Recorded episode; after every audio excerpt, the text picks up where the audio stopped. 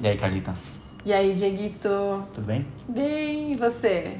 Tá indo, perfeito. Então tá bom. Sim. Arrumando as coisas, né? Pretendendo voltar à Colômbia. Deixar os amigos com saudade. Os amigos da Colômbia também estão com saudade. Ah, mas não importa. É, Brincadeira, eles têm sorte É. de ter você de volta. tem sido uma jornada, né? Dois anos e meio aqui no Brasil. Difícil. Não foi, não foi. Os, Não? os últimos meses sim foram difíceis. Né? Quarentena. Ah, pra todo mundo. É. Porque pra mim, eu, eu não sou de São Carlos e eu vim pra estudar e foi a minha primeira experiência fora de casa.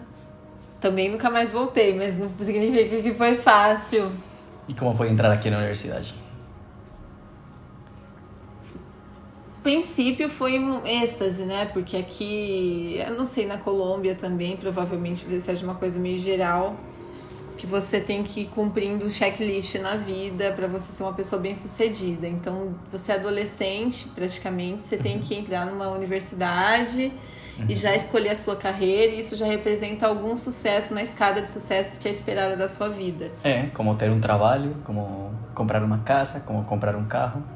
Então achei que ia ser fácil. Eba, minha primeira checklist aqui, eu vou ser um sucesso na vida e tudo vai dar certo. Aham. E aí, que aconteceu? E aí que aconteceu que eu fiquei com depressão, né? Meu, É, encarar a realidade, hum, a vida adulta, você perder um pouco a inocência, se ver tendo que resolver coisas sozinhos. É, é difícil, né? Você fazia parte da, da igreja ainda, né? Fazia. Que, como, que religião é? Ah, As pessoas conhecem como Mormons. Mormons. Mas chama a Igreja de Jesus Cristo dos Santos dos Últimos Dias, nome oficial. Meu Deus. O nickname é Mormon. Mormons. meu. e como foi sair daí? Ah, então, acho que uma das crises que eu tive existenciais, né, da, foi esse contraste da liberdade que os meus amigos tinham na faculdade, que eu não tinha por conta da igreja, Uhum. e que não fazia sentido pra mim, né? Na verdade, nunca fez antes da faculdade ou porque você não é estimulado em em instituições religiosas a ser crítico, né? Sim. Eu já frequentei algumas, não só essa. Então, você não tem muito espaço para questionar as coisas. Isso E é você vai só né? guardando aquilo, né? É. E chega uma hora que Explode, né? explode. Você vê que realmente nada faz sentido. Viver daquele jeito não afeta a mim, não me afetava espiritualmente, né? A minha Uhum. espiritualidade. É, e acho que eu me sentia muito limitada e acho que essa limitação você acaba se fechando e acaba criando muitos preconceitos e eu então quando você tá no meio das duas coisas, uma que te fecha demais, que fala que aquilo é errado, mas você tá lá no meio, você tá vendo que não é errado, que sabe o que que é errado? Uhum. É, mas conseguir sair dessa cultura que é a sua vida, que era o seu. Era meio que a sua proteção ali, é, é difícil. É, é foda. Difícil. É. Isso cabe pra tudo, né? Relacionamentos, Sim. trabalho, é, não sei, um estilo de vida, amigos. Então foi difícil, mas foi libertador, assim. Eu acho que à medida que eu fui é, experimentando as novas, novas sensações, né? É, Liberdade, tipo, de que roupa que eu, que eu tinha liberdade para escolher uma roupa simplesmente pelo fato de eu gostar da roupa, não porque, ah, não, essa daqui ela atende aos padrões que eu preciso, né? O ombro tá coberto, um palmo acima do joelho é o limite que eu posso mostrar da minha perna, então. O que, que eu acho no mercado hoje desse padrão? Quase porra nenhuma. Não Correto? tem. Correto. Então você fica, você não escolhe uma coisa porque você gosta, porque você vai se sentir bem. Você escolhe porque você precisa cobrir teu corpo e aquilo que é o que tem ali é o que se encaixa. Então o fato parece uma coisa muito pequena, mas eu entrar numa loja ou num site e eu conhecer meu corpo, falar, poxa, é desse jeito que eu me gosto, que eu me acho bonita e sem, sem nenhum tipo de, de limitação, Uhum. é libertador demais.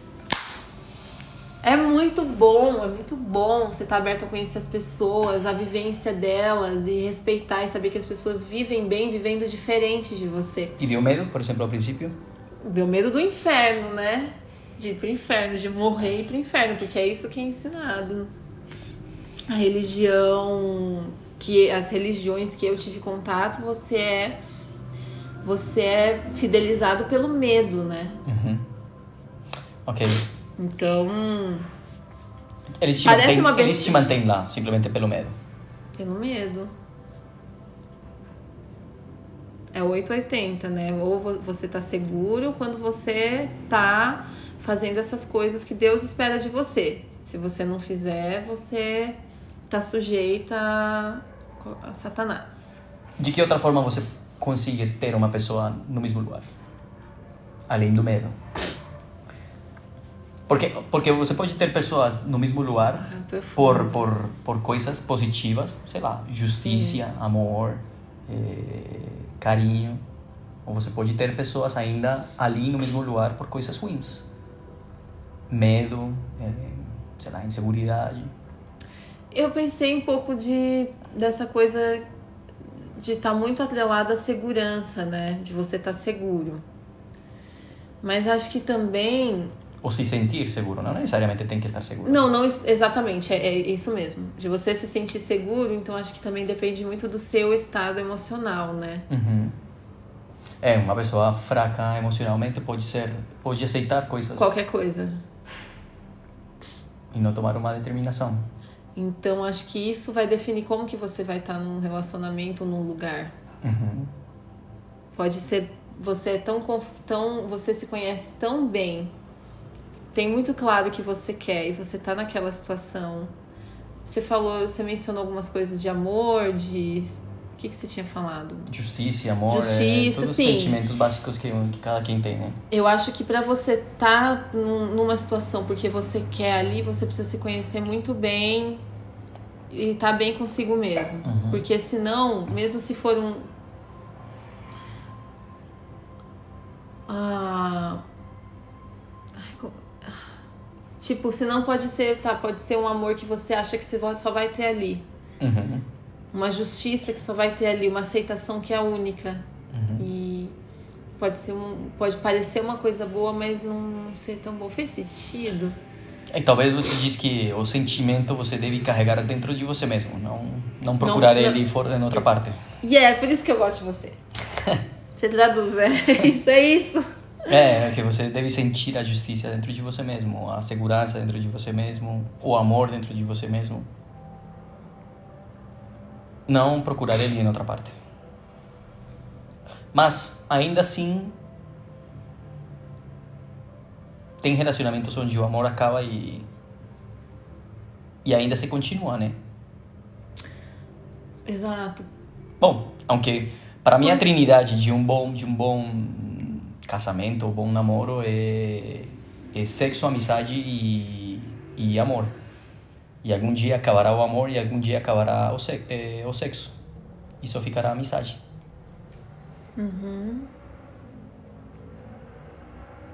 Então, por isso eu também acho que todo esto, este número de pessoas se separando durante, durante a quarentena, divórcios, quantidade de divórcios que tem acontecido, eu acho que é basicamente é, é abrir um pouco os olhos ante uma realidade que talvez ao princípio eles não queriam ver por causa do uma cegueira do amor.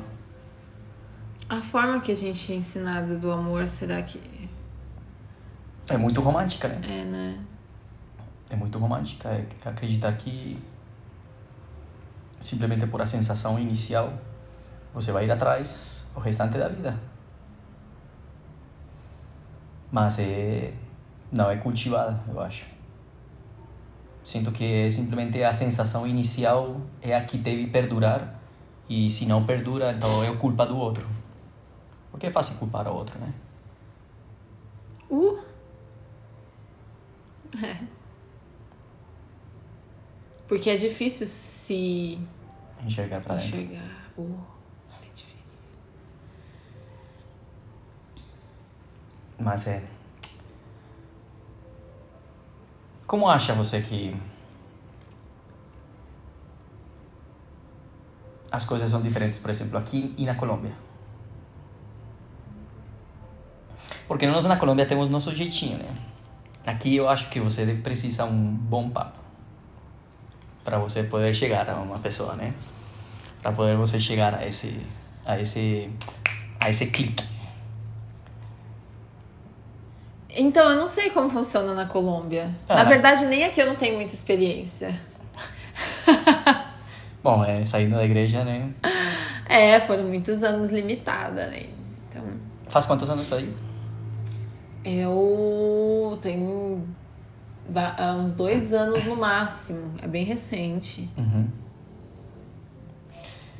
Tá, bem pouco. Então é um pouco difícil. Tipo, o Tinder não é uma coisa que funciona muito pra mim, né? Porque. Pra mim é uma bosta. né? Não, pra, Dete- Detesto essa merda. tipo. Ó, a minha experiência. Porque assim, pra mim é muito chocante ainda as pessoas, sim, tipo, vi- chegarem até mim só porque querem transar comigo. Porque o sexo era uma coisa restrita, né? Ao casamento. Uhum. E a minha vida inteira, eu tenho quase 30 anos e é isso que eu fui ensinada nesse ambiente. O sexo é só no casamento. E tem que ter um contrato pra você transar. E É. esse contrato não pode ser informal, olha, vamos transar. Tá. Então, tipo, o Tinder pra mim é, é essa coisa muito explícita, muito. é, ainda me assusta. Então, eu não, eu não sou muito a melhor pessoa pra falar como que funcionam as coisas aqui no Brasil. Vai falando do aplicativo, pra mim assusta ainda. Tanto que eu baixei, eu até comecei, sempre iniciei conversa com as pessoas que davam match, mas eu não dava continuidade. Mas o Thiago, eu conheci ele pelo Tinder. Ok. E a gente tá namorando sério. Mas foi uma exceção total, uma sorte do universo, sei lá. Ah, existe, né? Não, porque eu, eu só saí com ele, a gente nunca marcou uma, um, de sair juntos pelo, pelo aplicativo. O que aconteceu foi que eu tava cantando no bar da Rogéria. E a gente tava se conversando, era mais uma das conversas que eu tinha do Tinder que eu, não, que eu conversava e parava. Uhum. E aí ele me viu lá e ele me escreveu, olha, eu vi você na Rogéria. E aí eu, eu- e aí as pessoas lá do bar conheciam ele. Não era um, não, deixou de ser um completo estranho. E aí a gente começou a conversar, mas se, se não tivesse acontecido essa coincidência Uhum. da gente se ver num lugar sem ter marcado antes, eu jamais, eu nunca saí com ninguém que eu conheci do Tinder. Tipo, uma vez fui tomar um açaí, foi uma decepção. Meu, foi, E- foi a mesma história também. Você também foi tomar um açaí? Também fui. E foi. A hora que, ah, eu acho que não era essa pessoa que eu vi na foto. Essa é uma coisa ingrata também, né, do aplicativo. Porque qual que é o julgamento? Você fica rodando a foto da pessoa ali, a descrição é muito pouco, pouquinha, é muito, né, muito resumida. Não dá pra você saber... hum, O que, que você sabe de uma pessoa se não for pela aparência dela? Se é fisicamente atraente pra você ali. Não dá, não dá, não dá, não dá para perceber absolutamente nada. Não dá, não né? dá, não dá. É simplesmente a imediatez, a imediatez das É. coisas e simplesmente a facilidade das coisas. É muito mais difícil de simplesmente chegar a uma pessoa e começar a falar, a ter uma conversa e basicamente você ter a vergonha de ir atrás e, e conversar e, e talvez falhar no intento mesmo. Que é talvez o que nós evitamos com um Tinder. Aqui, se falhamos, nós não sentimos isso. Simplesmente não percebimos um match e já. Você tira um pouco de lado essa sensação de ter falhado e fica com a imediatez talvez do, do ter um match, mas vira cada vez mais eh, efímera a sensação de vitória. Sim, porque talvez você ir lá num bar e começar a falar com uma mulher e que ela aceite falar com você, talvez eh, a vitória talvez seja um pouco mais encorajadora. Não é? Sei lá, é o meu ponto de vista, né? Eu não sei, é tudo muito novo pra mim, né? Eu acho, mas assim. É, concordo. Acho que sim. É, Tinder existe faz, faz muitos anos, né? Faz desde que eu estava na universidade. Mas realmente nunca percebi um valor real no Tinder. Né? Nem sair e conseguir alguma coisa assim, assim fora sexo mesmo, que eu estivesse procurando. Nunca consegui isso. Você sabe que eu acho que eu fiz alguns amigos no Tinder. É. Então ele não tem propósito na minha vida. Não tem um propósito que, que talvez ele foi criado para. Nunca transei pelo Tinder e virei amiga das, das pessoas que eu conversei. Tudo, e, o, e o Thiago tô namorando, mas eu acho que realmente foi uma sorte mesmo, né? Coincidências. Coincidência que, que, que deu certo. Senão, se eu não tivesse visto ele em algum lugar pessoalmente, num contexto fora da, uhum. desse aplicativo, acho que não. Não sei. Eu acho que agora, inclusive na quarentena, tem, tem, tem adquirido muita força, né? Ah, muita força. Nossa, porque é, dá uma carência, né? É tem muita, muita força. Inclusive, acho que os números deles estão bem melhores do que estavam antes. Né? Não, sei lá, todas as aplicações de, de procurar amizades ou de chat mesmo têm aumentado muito a demanda. Poxa, mas isso é uma coisa é muito uma experiência muito legal que eu tive em relação à, à comunicação pela internet, né? Porque eu sempre tive meio que preconceito, era muito difícil para mim, por exemplo, conhecer o fato da universidade receber muitos estudantes internacionais, alguns que eu fiz amizade, que a pessoa vai embora e que eu ainda tenho um puta de um carinho, mas eu sempre tive um pouco de dificuldade de manter relações uhum. é, à distância, assim, se depender de uma tecnologia, né? E eu sempre tive esse, meio que esse preconceito, a pessoa precisava estar ali comigo. Uhum. E por mais que eu pense nela, que eu sinta falta, que eu queira saber como tá, eu sempre tive esse bloqueio, assim, de, de, achar que era uma coisa da internet, um preconceito mesmo. E eu. Mas aqui nenhuma coisa, nenhum celular, nenhuma coisa te dá a sensação de estar aqui, por exemplo. Claro. Não, não é o mesmo. Seja bem, também tenho amigos muito longe de mim, né? E também converso com eles de quando em quando. Mas eles também vai jogar futebol, eles também vai jogar sinuca, vai tomar uma cerveja. Sei lá, a interação entre pessoas é supremamente crucial. Sim, mas foi o nosso único recurso, né? E, de, aliás, deveria estar sendo nesse momento aqui. Brasil, enfim, tá nessa... Uhum dessa palhaçada aí, desse isolamento que não é isolamento, né? É, não, 100 dias aguardando a quarentena, né? Muito bom. Então, mas foi, mas foi um recurso, assim, foi uma coisa que eu realmente eu me senti conectada com as pessoas que eu não podia estar perto, pela primeira vez. Uhum. É uma conexão sincera, real, assim, de olha, tá tudo bem, né? O Thiago tava na França quando a gente voltou a conversar uhum. e, e a gente se estreitou muito o nosso relacionamento à distância, né? Assim, a, porque é, é o que tinha livros, né? As pessoas, a gente estava sofrendo na quarentena, a gente estava sofrendo do, da falta um do outro e o recurso que a gente tinha era a tecnologia e uhum e isso supriu e muito e fortaleceu a gente a retomar o relacionamento e, e, e, quando foi quando teve reencontro físico a gente conseguiu estruturar as coisas ainda que a distância pela tecnologia né é. e isso com outras pessoas com amigos que eu não conversava há muitos anos porque a gente teve tempo uhum.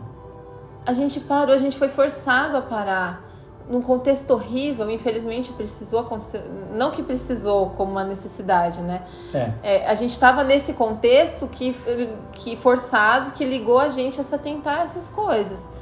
É uma circunstância não prevista, né? Uma... Isso, é, é, E dentro dessa não previsão, você tem que ocupar o tempo. E a gente tinha tempo, a gente tinha tempo, o que, que eu vou fazer? Vou, vou ligar para aquele amigo que eu não falo há muito tempo. Uhum. A gente não parava a nossa rotina para fazer isso. A gente estava tão enfiado nela, tão ela tão conduzindo a gente que ah, não deu tempo de falar com a minha mãe, não deu tempo de falar com meu irmão, tô muito cansada. Mas é o mesmo que, por exemplo, o relacionamento com que você os relacionamentos que nós temos, né? Que às vezes simplesmente pelo fato do dia a dia você vai do trabalho e o relacionamento fica um pouco de lado, né? E agora que é. todo mundo estava na quarentena, todos juntos, não ninguém poderia sair, ou na quarentena de novo, não existiu quarentena, mas é, a grande o, a grande parte do país do, do mundo que que ficou em quarentena com casais terminaram se separando bastante deles. Eu acho que também tem, obviamente, relacionamentos que se fortaleceram muito mais. Uhum. Mas sinto que essa essa mesma manter a mente ocupada no trabalho e as coisas talvez não te permitem ver as coisas como realmente são. Porque emocionalmente e individualmente tem sido pesado para mim. Porque é um momento esse que você é forçado a parar e enfrentar Uhum. Eu vi que eu me escondia muito no meu trabalho, né? Então, assim, ah, não, eu gosto de trabalhar. Hoje uhum. eu penso, será que eu gostava ou o trabalho me permitia, era um escape, era eu fugir de mim mesma? Uhum. Né? Porque eu tava trabalhando o dia inteiro, das 8 da manhã, às vezes até as 9 horas da noite. Às vezes eu saía do trabalho e ia cantar, final de semana eu ia cantar e eu precisava ocupar vendo os meus amigos trabalhando na música, eu nunca parava. Uhum. E de repente eu tive que me enfrentar. Eu morando sozinha, né? Eu tava, eu precisei me enfrentar e é muito doloroso. Então, quando você envolve um relacionamento que as coisas ali já não estão funcionando, então você tem que se enfrentar, você tem que enfrentar a realidade do casal. Uhum. É difícil. E se você não tem uma base sólida, que talvez seja o que é a amizade, a disposição de, de tentar resolver o problema a hora que ele, você já identificou ali no início, é, isso é outra coisa, né? Ir eh, postergando os problemas, né? Simplesmente não resolver o problema quando ele surge, na hora. Mas simplesmente por pelo fato de não ter, não querer ter uma conversa incômoda, uma conversa difícil, você vai deixando cada vez mais longe, mais longe. Você vai cobrindo talvez essa, essas conversas com mentiras Uhum. Vai cobrindo com coisas que talvez te permitem você se escudar de alguma, de alguma coisa que você não quer enfrentar, porque simplesmente você tem medo ou está incômoda ou não gosta. E assim, pouco a pouco você vai pondo, vai pondo é como cobrir uma um problema com com que com folhas secas. E depois pega fogo e queima tudo. Então o amor é incômodo, né? O amor na sua pureza.